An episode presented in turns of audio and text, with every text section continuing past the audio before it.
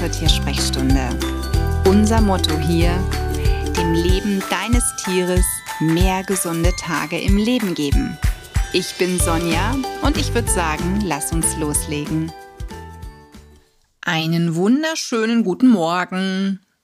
Die Tiersprechstunde ist wieder da und letzte Woche habe ich dir das ja erzählt, was Pipo passiert ist, meiner Schwiegermutter und eben auch mir bzw. meiner Familie. Ja, wir arbeiten weiter daran, dass wir wieder entspannt Gassi gehen können. Und die Wunde sieht Gott sei Dank sehr, sehr gut aus. Sicherlich dank Eingreifen einer ganz tollen Tierärztin. An dieser Stelle danke, danke, danke dem Einsatz von der Frau Dr. Hoffmann hier in Hahn. Wirklich, ich, ich muss ganz ehrlich sagen, ich finde das großartig, dass sie, ohne dass sie uns kannte und obwohl wir ihren ganzen, ja, Termin Ablauf da durcheinandergewirbelt haben mit OPs und so weiter. Sie hat uns drangenommen, sie hat den Pipo direkt verarztet, sie hat so viel Ruhe gehabt. Wir haben dann noch die Wände beschmutzt, weil der Pipo sich natürlich da anlehnen musste. Ach, meine Güte. Also an dieser Stelle riesengroßes Dankeschön. Wir haben uns sehr wohl gefühlt und äh, auch Pipo trotz dieser ganzen trotz dieses Erlebnisses und dass er Tierärzte eigentlich nicht mag und äh, Autofahren auch doof findet, war er wirklich ganz toll. Und wie gesagt, die Wunde sieht großartig aus. Und ich habe ja letzte Woche schon gesagt, ich möchte noch mal eine eigene Folge über das Thema der Wundversorgung machen, denn Wunden können natürlich immer auftreten bei unseren Tieren. Und deshalb erstmal so, wenn du eine stärkere Wunde hast, wie die einer Bissverletzung, dann solltest du wirklich möglichst früh zu einem Tierarzt fahren, denn es kann sich entzünden. Ne? Ein Maul von einem Tier ist ja nie sauber. Da sind ja immer Bakterien und alles drin. Und das ist eben das, was so gefährlich ist, was auch so toxisch sein kann, dass sich eben Wunden entzünden können und wehtun, eitern. Kann alles noch schlimmer werden, als wenn man wirklich mal sagt, so, wir lassen jetzt mal den Tierarzt draufschauen, der säubert die Wunde, der hat ganz andere Möglichkeiten, als du das zu Hause mit den vielfältigen Tipps aus dem Internet oder aus Büchern oder aus meinem Podcast, was du da umsetzen kannst. Deswegen, erste Anlaufstelle wäre für mich immer bei größeren Wunden der Tierarzt. Und im Anschluss kannst du natürlich alles machen. Na, also es gibt ja vielfältige Tipps aus dem Netz oder aber vielleicht hast du von deinem Tierheilpraktiker oder von sonst irgendeinem tierisch tätigen Tipp bekommen, was man zu einer Wundversorgung auch noch ergänzend machen kann, dass die Heilung angeregt ist. Arnika war da immer so ein Mittel, was man in den Raum geworfen bekam oder auch Calendula, ne, die Ringelblume. Das sind sicherlich tolle Erste-Hilfe-Tipps, Manche arbeiten mit kolloidalem Silber, um das Ganze zu desinfizieren oder ja, dass es sich nicht weiter entzünden kann. Ich persönlich bin sogar mittlerweile jemand, der sagt, je nachdem, wie die Wunde aussieht, da würde ich ein, ein Wunschspray nehmen, ne, was man hoffentlich auch für sich selbst zu Hause hat, weil es kann ja immer mal sein, man schneidet sich und versorgt dann die Wunde, möchte sie desinfizieren oder haben viele ja ein Wundspray zu Hause. Sowas kann man natürlich auch nehmen. Wenn man sagt, nee, da ist mir viel zu viel Chemie oder sonstiges dran, sicherlich ist eine Calendula-Essenz dann der erste Weg, was man machen könnte, muss aber auch bedenken, brennt, weil Calendula-Essenz enthält in der Regel Alkohol als Konservierungsmittel und das kann natürlich brennen, deswegen immer verdünnt anwenden. Der Hersteller hat das normalerweise notiert, wie man es auf einer Wunde, ne, wenn man eine Reinigung oder eine Desinfizierung machen möchte, wie man es dann anwenden sollte. Was ein ganz tolles Mittel ist, das habe ich in der letzten Folge ja auch schon gesagt, Manuka-Lind-Salbe, gibt es in der Regel meistens nur beim Tierarzt oder vom Tierarzt. Der hat das meistens in seiner Praxis vorrätig oder kann es zumindest verordnen. Die Tierheilpraktiker haben, wenn das immer noch so ist, darauf leider, ja, kommen nicht da dran, um es mal so zu sagen. Und als Halter kommt man auch nicht auf diese speziellen Manukalint-Salben übers Internet. Es gibt allerdings Alternativen. Nur, du weißt ja, das Tierarzneimittelgesetz hat sich geändert. Das heißt, alles, was du im Internet frei verkäuflich findest, was aber ein Medikament ist, selbst wenn es rezeptfrei ist, wenn es nicht für Tiere zugelassen ist, darfst du es nicht verwenden. Ja, also hier der klare Hinweis auch nochmal, als Tierhalter und auch als Tierheilpraktiker dürfen wir Präparate aus dem Humanbereich nicht umwidmen. So nennt man das. Wo kein Kläger, da kein Richter, könnte man jetzt sagen. Das ist dann dir überlassen, was du da tust. Aber streng genommen ist es jetzt gesetzlich verboten. Und deswegen kann ich dir, weil für mich ist das ganz dünnes Eis, auf dem ich mich bewege, natürlich auch in einem Podcast, kann ich dir hier an dieser Stelle kein Humanpräparat empfehlen. Ich kann dich nur zum Tierarzt schicken und sagen, besorg dir und, und da ist die Salbe wirklich toll, diese Manuka Linzsalbe. Das ist wirklich wie Honig, so richtig klebrig. Da ist auch Manuka Honig mit drin. Sind noch Kräuterextrakte mit drin und ätherische Öle und die sorgen dafür, dass es antibakteriell mit dem Honig zusammen ist und dass eben auch diese Wundheilung angeregt wird. Beinwell ist auch noch mit drin, ein Beinwellauszug. Und diese Salbe hat leider nur den Nachteil, sie schmeckt gut. Und bei uns war es so, ich habe die Salbe aufgetragen und Pipo hat sie natürlich direkt abgeleckt. Das ist natürlich total beschissen, weil die soll ja ein bisschen drauf verbleiben und nicht, dass die dreckige Hundezunge wieder kommt ne, mit den ganzen Bakterien und da wieder in die Wunde geht. Deswegen wichtig, dass man dann entweder sagt, okay, in der Zeit hat, hat das Tier den Kragen an oder aber hat einen Verband an oder hat wie Pipo sein Höschen an. Das ist nämlich das nächste dass man Luft auch an eine Wunde lässt, wenn es denn möglich ist. Es kommt da immer auf die Größe an. Also bei einer Bissverletzung, jetzt wie beim Pipo, haben wir keinen Verband gehabt. Wir haben die größere Wunde tackern müssen. Also das hat der Tierarzt gemacht, weil Nähen war da nicht möglich am Oberschenkel. Und wir haben den Kragen zu Hause dann abgezogen, weil diese Wunde hat den ganzen Tag genässt und er hätte sich, weil er lehnt sich ja gerne irgendwo an, er hätte uns die ganzen Wände versaut. Ne, der Kragen hält den Hund ja nicht davon ab, sich irgendwo an eine Wand zu lehnen. Und deswegen habe ich zu meinem Mann gesagt, ich muss dem irgendwas anziehen. Fahr bitte in den Zooladen und hol mir irgendeine Hose von einer Hündin wegen Läufigkeit. Sowas haben die ja da. Ja, Pustekuchen. Ich fasse es immer noch nicht. Aber wir bekamen da wenigstens einen richtig guten Tipp. Denn während ich hier zu Hause schon sämtliche klein, zu klein gewordenen T-Shirts meiner Tochter rausholte und versuchte irgendwie, dass das hält, ihm anzuziehen, aber die rutschten ständig, dann hat er sie wieder ausgehabt. Also ich war hier am Verzweifeln. Das erste T-Shirt war dann auch schnell blutbesuhlt, ne, also komplett durch. Ich habe gedacht, ich bekomme hier die Krise. Hab dann eine enge Leggings aus dem Keller geholt von meiner Tochter, die auch zu klein war die passte ihm auch nicht. Also ich war hier wirklich verzweifelt. Ich hoffte dann irgendwann, Mensch, hoffentlich kommt mein Mann bald und hat so eine blöde Hose mit von so einer Läufigkeitshündin. Ich habe gesagt, bring einfach mal alle Größen mit, die die haben. Ich tausche das, was nicht passt, um. Oder ähm, ja, wir müssen mal gucken, wie wir das dann machen. Und dann kam er und sagte, du, die hatten das nicht, aber die hat mir gesagt, ich soll eine Strum, wir sollen eine Strumpfhose zerschneiden. Und zwar werden wir von einem Kind keine haben, von einem Menschen. Und seine Mutter, also meine Schwiegermutter, hat tatsächlich alte Strumpfhosen, die ihr zu klein waren. Und dann haben wir die zerschnitten. Und ich sag's dir, Bombe. Das ist so ein geiler Tipp gewesen, weil die konnten wir richtig weit hochziehen.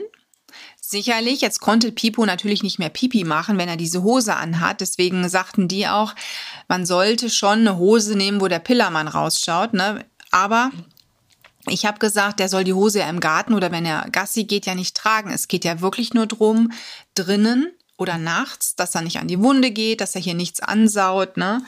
Und dafür soll der die ja dann nur anziehen.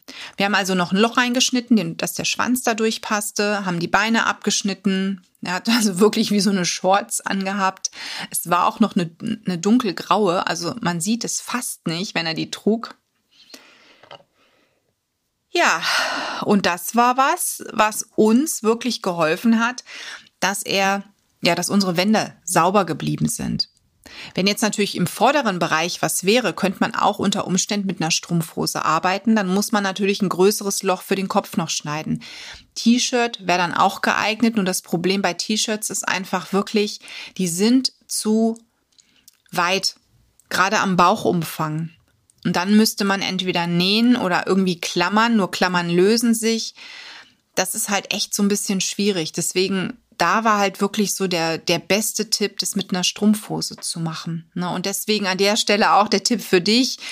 Vielleicht hast du immer mal irgendwo für den Fall der Fälle so eine billig Strumpfhose, äh, ne, also so eine Baumwollstrumpfhose dann aber, nicht so eine Nylon, sondern wirklich eine Baumwollstrumpfhose zu Hause, vielleicht auch eine dickere, weil gerade wenn das so dünne sind, ich meine, da sifft ja alles durch, da müsstest du höchstens dann noch was drunter legen, ne, wenn das wirklich noch eine offene Wunde ist, die halt Sekret absetzt. Aber das war echt ein super Tipp und ich denke, dass ich selbst diese Hose waschen werde, beiseite packe in Pipos Kiste, weil für den Fall der Fälle, dass nochmal was ist, hätte ich dann nämlich was da. Weil, wie gesagt, ich saß hier, ich hätte eigentlich Termine gehabt, ich hätte weiter was arbeiten müssen. Ich konnte nicht, weil ich, ich musste ja den Hund beaufsichtigen, damit der nirgendwo dran geht. Ne? Also, mein Mann ist zwar Maler, aber ich wollte ihm das nicht antun, dass der bei uns, wo wir ja gerade erst fertig mit allem geworden sind, im Wohnzimmer und Co., dass der dann wieder anfangen muss. Die Wunde sah wirklich, du konntest zugucken, wie die zugewachsen ist und zwar ohne rot zu werden, ohne Entzündung zu zeigen. Und da haben hier viele Kolleginnen, die Fotos gesehen haben, gesagt, was machst du denn da noch? Sage ich nichts. Nichts mache ich. Das Einzige, was ich mache, ist wirklich einmal am Tag diese Manuka Lindsalbe drauf tun und dass ich ihm die, die Hose dann anziehe, damit er nicht dran rumleckt und die Hose hat er tagsüber eben dann an, wenn er gechillt alleine in, in seinem Körbchen liegt, wenn mal keiner da ist, damit er nicht ständig an der Wunde rumleckt. Ne? Weil klar, es fängt irgendwann natürlich zu jucken an ne, im Heilungsverlauf und dann gehen die dran. Und wie gesagt, die Hundezunge, der, das Hundemaul ist nie sauber. Für mich ist das wirklich eins, einer der besten Tipps. Ne? Also Wunden säubern ist ganz wichtig. Das ist so immer Schritt eins. Schritt zwei ist die weitere Wundpflege.